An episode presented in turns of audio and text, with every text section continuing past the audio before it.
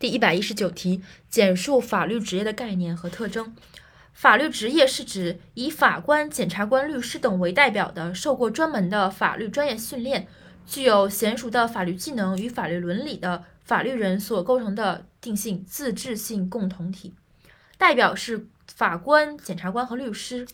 内容是受过专门的法律专业训练、具有娴熟的法律技能和法律伦理，就是技能和伦理。的法律人所构成的自治性共同体，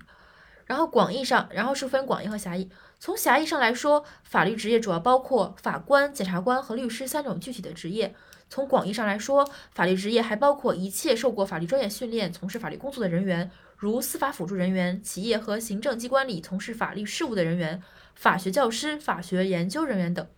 它的特征呢，就是技能、伦理、自治、准入。刚才说到了这个定义当中，说是具有娴熟的法律技能和法律伦理的法律人，所以是一是法律职业的技能特征，法律职业是要有技能的；二是法律职业的伦理特征，法律职业伦理区别于其他的大众伦伦理，是因为它受到法律活动规律的制约，受法律技能职业技能的的影响。最后是一个自治，因为我们落定性在了法律人所构成的自治性共同体，所以是法律职业的自治特征。最后是一个准入特征，因为我们都需要进行法考，